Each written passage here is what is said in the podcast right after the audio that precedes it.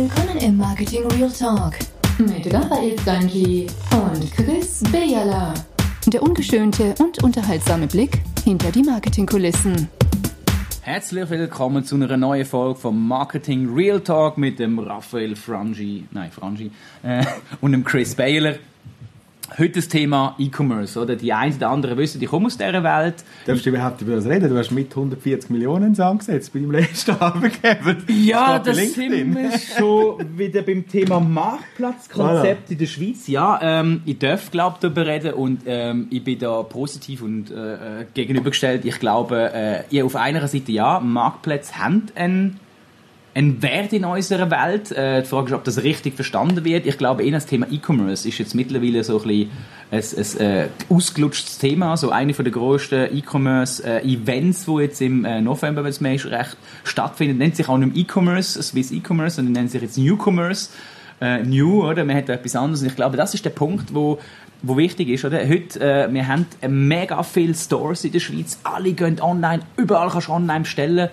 Und ähm, der Marktplatz soll quasi der neue Globus vom Internet werden. Alle Stores in einem Ort, du gehst posten, das neue Glattzentrum, äh, Shopee, Tivoli, wo auch immer du herkommst. Oder wie heißt das jetzt, wo da in, in, in Luzern am Abserblen ist? Mall of Switzerland. Mall of Switzerland, gesehen, ich weiß nicht einmal den Namen.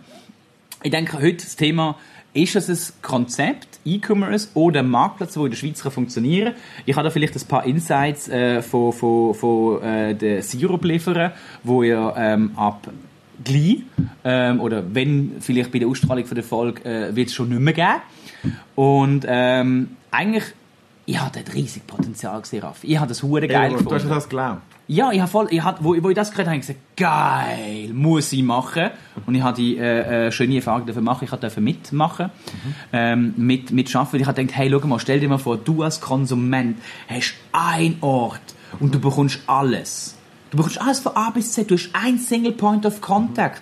Du musst nicht an 100.000 Orte Versandgebühren zahlen. Du musst nicht an 100.000 Hotlines anrufen. Mhm. Du hast eine Person, ein Nadelöhr vielleicht, wo du alles bekommst. Mhm. Funktioniert ja in so einem Einkaufszentrum, hat das ja auch super funktioniert. Mhm.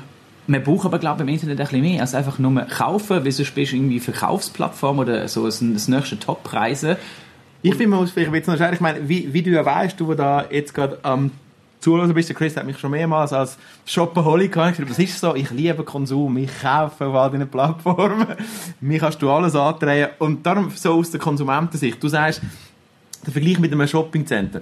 Ich persönlich glaube, und ich kaufe viel, auch digital ein, ich kaufe viel online ein, warum kaufe ich wo ein? Was ich nie gesucht habe, ist so der allumfassende Marktplatz. Ich habe das nie gesucht, wo ich viel online kaufe, sondern ich habe mir gesagt, ich kaufe lieber an zwei Shops, wo ich weiß, die haben ein tiefes Sortiment, ein tiefes Verständnis von dem, was sie machen. Mhm.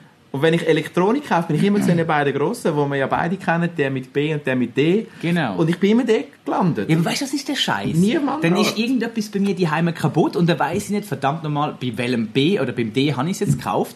Dann muss ich wieder in meine E-Mails schauen.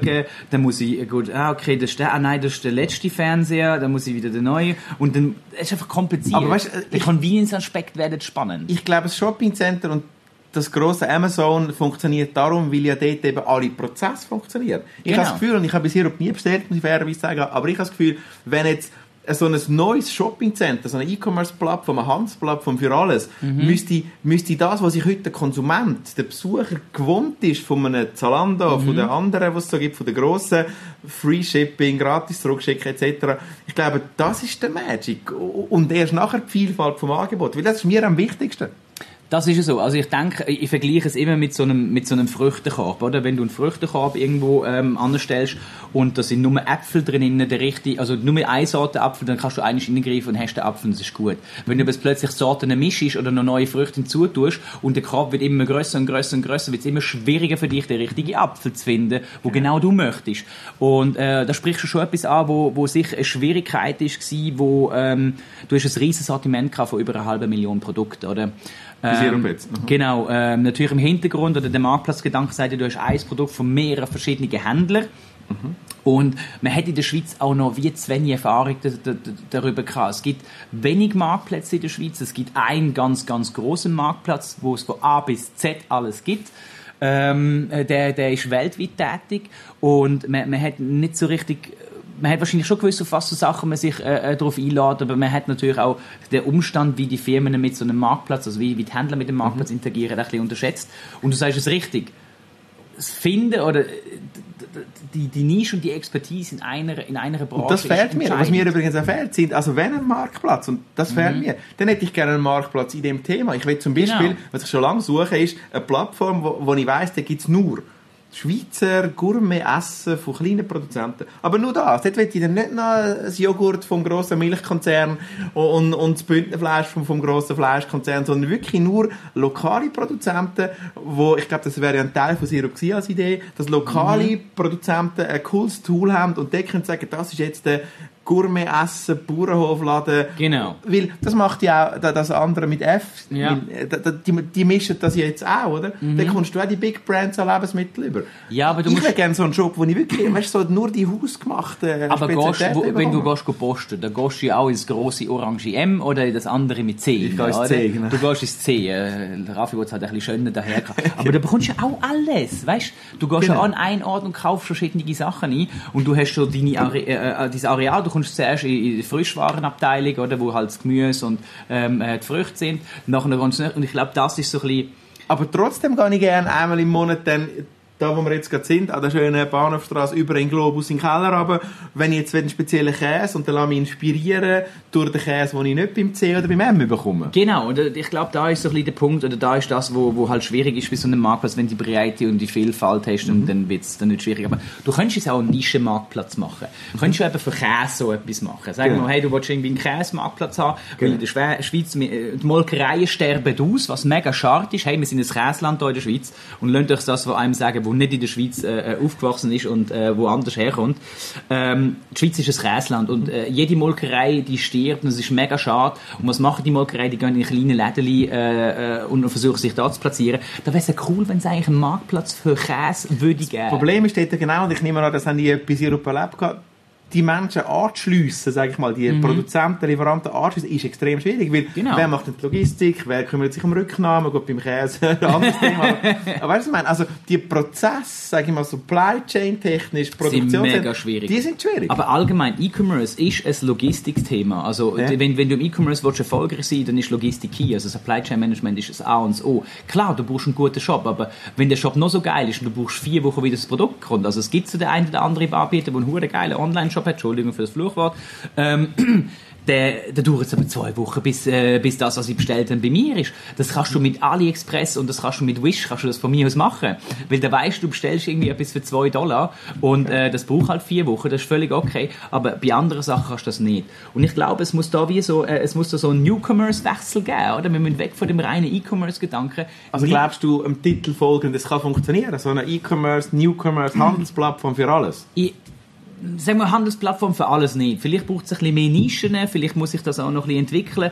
Ähm, ich glaube, der, der Marktplatzgedanke, dass du eine Plattform hast, wo, wo, wo mehrere Händler zentralisiert und zum Grund bringt, das geht. Ich glaube, vielleicht braucht man einfach nicht einfach den nächsten Online-Shop nach außen. Vielleicht mhm. brauchst du eben ein, ein, ein Newcomers-Modell. Ah, ein Buzzword. du willst ein Buzzword und dann Nein, ich will kein Buzzword. Es, ist, es, soll, es soll schon bei E-Commerce bleiben, aber es muss, glaube äh, nimm, nimm den Kaffeekapselhersteller mit N. Mhm. Ähm, die haben ein, ein riesen, brutal gutes E-Commerce-System auf beigestellt und die sind nur in einer Nische und die bietet alles rundherum an. Und jetzt stell dir mal vor, du bekommst deinen dein Kästeil eigentlich und du, du, du kannst äh, auf dieser Plattform deinen Käse kaufen mhm. und du, du hast aber hin, rundherum den Service, der wird geliefert, ähm, du hast eine gute Erklärung oder was beim Käse so das Schwierigste ist, kaufst du Käse, wo du noch nie probiert hast zu messen. Ah. Das ist generell bei Lebensmitteln das Thema, wo du, wo du online kaufst. Oder? Genau, und wie, wie umgehst du es zum Beispiel? Sagst du, sagst du, okay, du kaufst irgendwie ein, ein Flatrate-Abo für 50 Stutz, wo du äh, irgendwie 300 äh, Gramm Käse im Monat kannst äh, beziehen, egal welche. Dann hast du nämlich den, dann, dann, dann überspringst du die Hürde, hey, ich muss Geld dafür ausgeben, weil du hast das Geld ja schon eigentlich fix weg und du kannst es völlig frei wählen. Dann kaufst du halt mal einen Käse, den du vielleicht nicht so gerne also, hast. Also du sagst, so Tasting-Abo kann die Zukunft sein von E-Commerce? Ja, auf jeden Fall. Ich glaube, es das muss, jetzt es muss gerade im Elektronikbereich zum Beispiel schwierig, oder? Ja, im Elektronikbereich hast du schon recht. Da kannst du jetzt nicht irgendwie äh, mit, mit Abo kommen. Aber nimm Autos Hey, das Leasing ist am Sterben. Volvo, wo jetzt kommt und sagt, hey, du leasest das Auto, du mietest. Ein sehr spannendes Konzept. Ja, in, genau. der, in, in der ersten Phase, wenn es neu ist, zahlst du einen höheren Leasingpreis, oder Mietpreis, Entschuldigung, ähm, als in einer späteren Phase, wenn das Auto schon beim zweiten oder dritten Mensch war. Und ich glaube, das kann man auf andere Sachen auch ähm, Mhm. umsetzen. Und der, der, der grösste, das ist der, der ROPO-Effekt, Research Online, Purchase Offline oder umgekehrt äh, Research Offline, Purchase Online, ähm, dem, das, ist, das ist nur eine Hürde davor gestellt, weil du eben etwas vielleicht noch nicht probiert hast oder weil du es nicht kennst.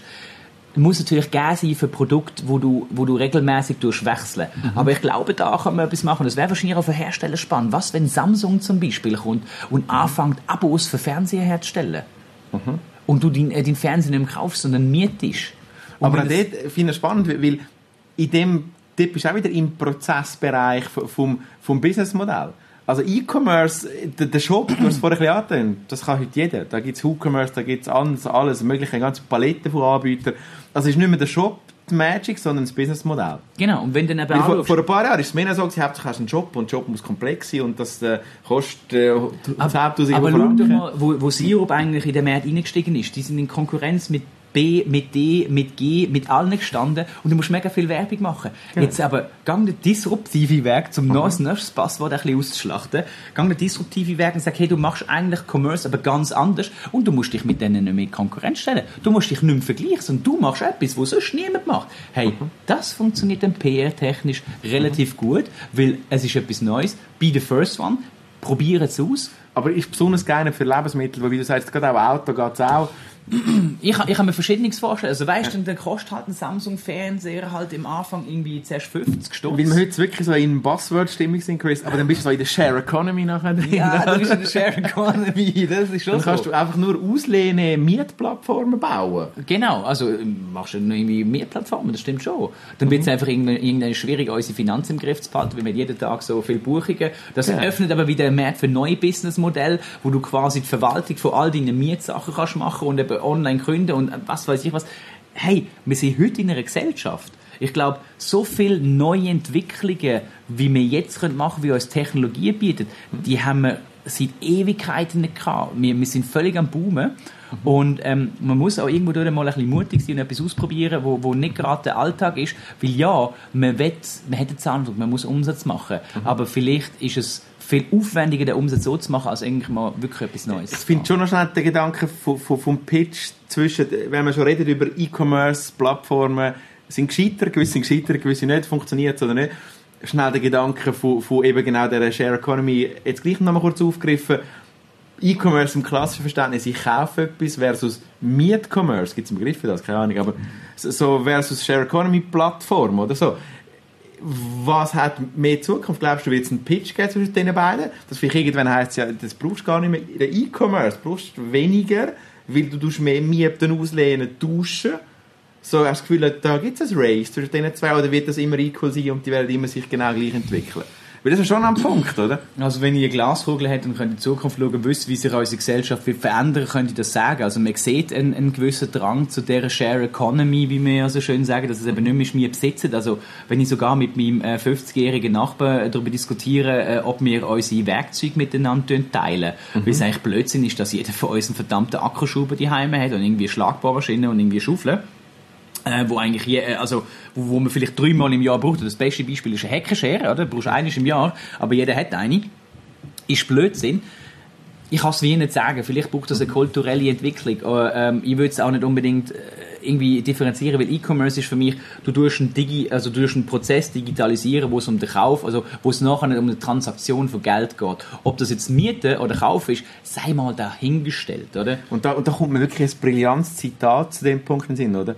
Der Dirk irgendetwas, ehemaliger CEO Telefonica, der gesagt hat, wenn Sie einen Scheißprozess digitalisieren, haben Sie einen digitalen Scheißprozess. Also auch dort ist wieder der Prozess das Zentrale. So.